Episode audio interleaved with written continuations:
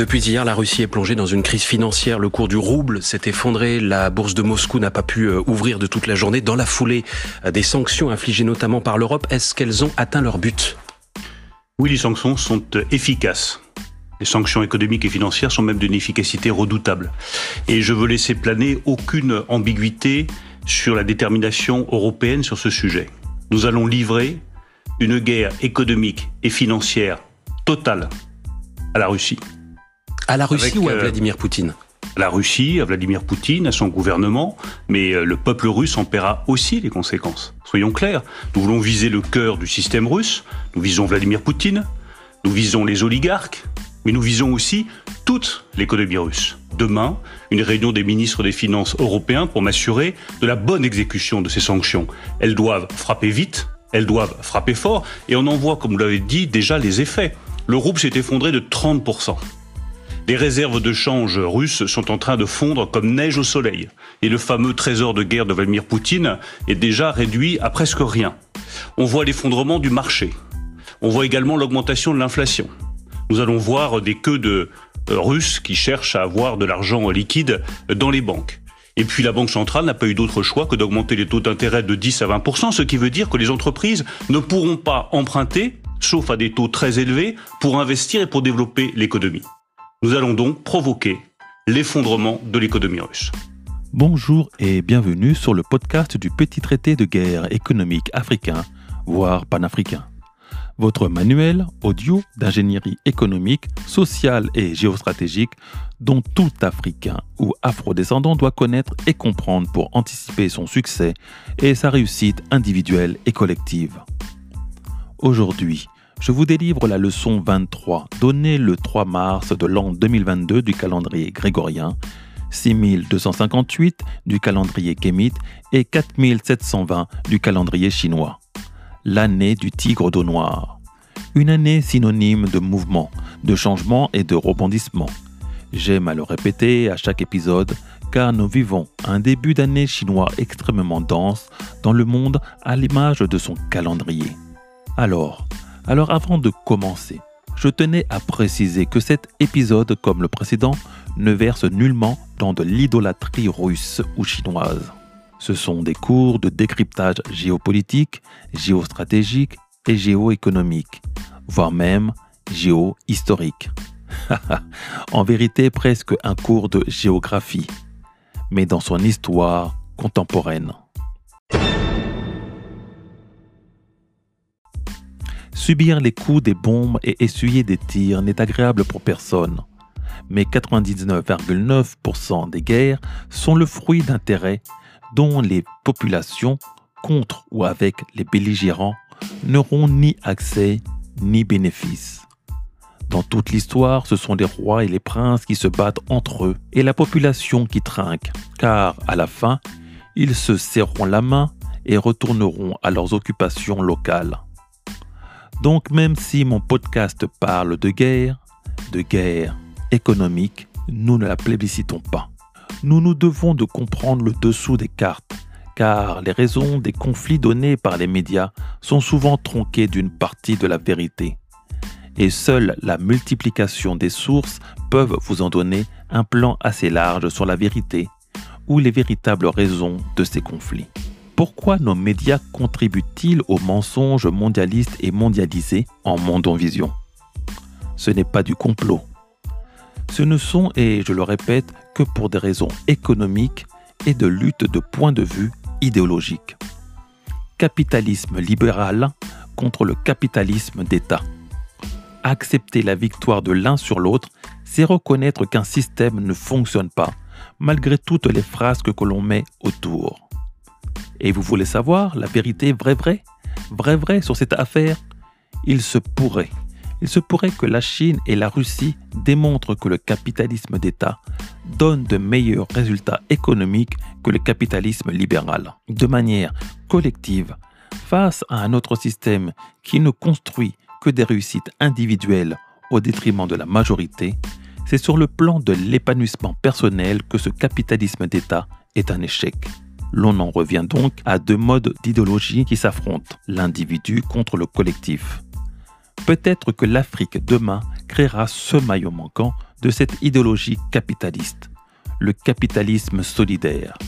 Mais l'on en reparlera car ce capitalisme solidaire ne pourra être que le panafricanisme. Mais revenons au conflit qui occupe la planète. Quand nous parlons de Chine et de Russie, nous parlons de dictature. Et beaucoup n'y voient que des pays répressifs, violents, où la liberté d'expression serait un vain mot. Mais qu'en est-il de l'Occident? Le trio Edward Snowden, Julian Assange et Chelsea Manning, trois lanceurs d'alerte sur des mauvaises pratiques d'État, sont les hommes les plus recherchés et condamnés par contumace pour avoir dévoilé des vérités.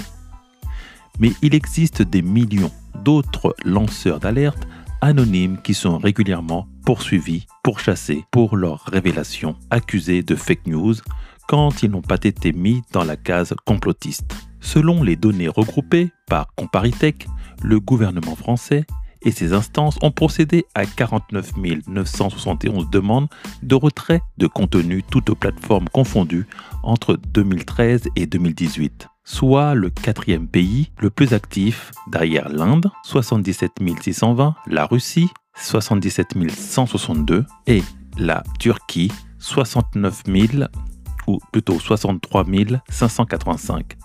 Que des pays pas très glamour ou fun politiquement. Si la Turquie se distingue pour ses demandes auprès de Twitter et la Russie auprès de Google, la France sort du lot en ayant multiplié les demandes de suppression de posts et commentaires sur Facebook. Facebook annonce avoir mis en place plusieurs mesures contre la désinformation sur son réseau social. Le géant communautaire a notamment procédé à des blocages massifs de comptes utilisateurs.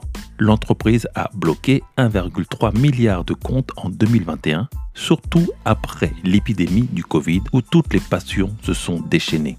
Alors, il ne faut pas minimiser l'existence et la puissance des fake news, mais il faut savoir que ce procédé est vieux comme le monde dans les stratégies de guerre la bonne rumeur ou la mauvaise rumeur.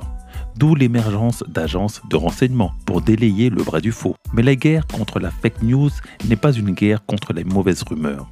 En vérité, le véritable sens de la fake news et elle nous est dévoilée par Alain Juillet, un ancien espion français ayant occupé différentes fonctions au sein de la Direction générale de la sécurité extérieure, la DGSE, avant d'être nommé haut responsable chargé de l'intelligence économique auprès du Premier ministre jusqu'en 2009. La fake news est la vraie information qui n'aurait pas dû sortir.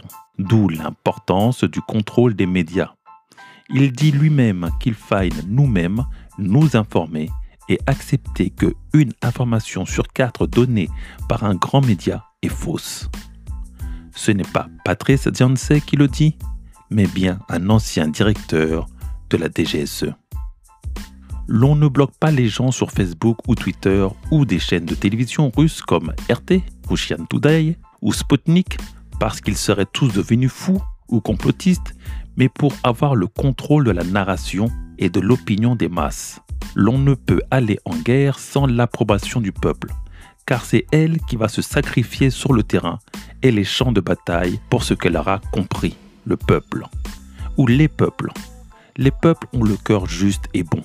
Il faille donc les convaincre de suivre le chemin et les synchroniser avec les intentions bonnes ou mauvaises des pouvoirs dominants.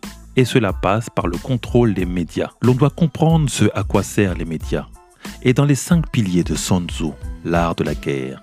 Il correspond au ciel, à la terre et la doctrine. Le ciel pour le contrôle du temps, de la météo, mais aussi du tempo. La terre pour l'information et la doctrine pour la manipulation de l'opinion et ses convictions. Mais pourquoi tout le monde déteste Poutine? La vérité vraie vraie? Si en Occident, Poutine est dépeint comme un dictateur, il est avant tout vu en Russie comme celui qui a su relever le pays après le chaos des années 90 à la suite de la chute de l'URSS, conséquence directe de la chute du mur de Berlin en 1989. Il a participé à la stabilisation du pays, passé de 150% à 15% de dette du PIB. En 20 ans, il a sorti le pays de la misère et l'a rendu digne en en faisant une nation qui compte sur le plan international et militaire. Mais cela n'a pas été sans heurts, car le pays était gangrené par des oligarques puissants et une mafia tout autant puissante. La violence a été terrible. Après la chute du mur de Berlin, le démembrement de l'URSS se produisit le 25 décembre 1991 avec les accords d'Alma-Ata, établissant officiellement une évanescente CEI, Communauté des États indépendants, et déclare que l'URSS avait cessé d'exister.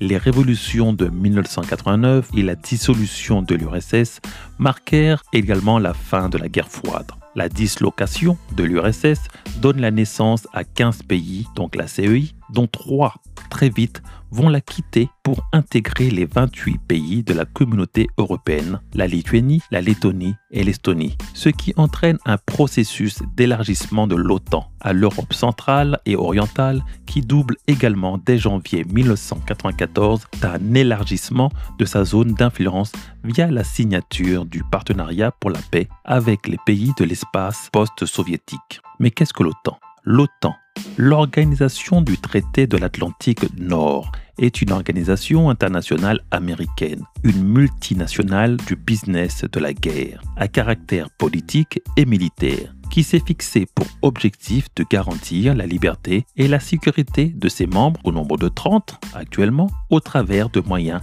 politiques et militaires. L'OTAN n'est donc pas que militaire, mais surtout politique je dirais même géopolitique, c'est-à-dire assurer la protection des ressources à fond américains et entraver celles de concurrents pouvant se développer et la concurrencer. Fin 2004, l'Alliance Atlantique dévoile un plan de coopération élargi avec les cinq États d'Asie centrale qui prévoit entre autres la création d'une représentation permanente de l'OTAN au Kazakhstan, en Géorgie, en Arménie, en Azerbaïdjan, tous issus des 15 pays de la CEI. La vision de la liberté étant du côté américain, la dissolution de l'Union soviétique a été une vague de basculement vers le rêve américain.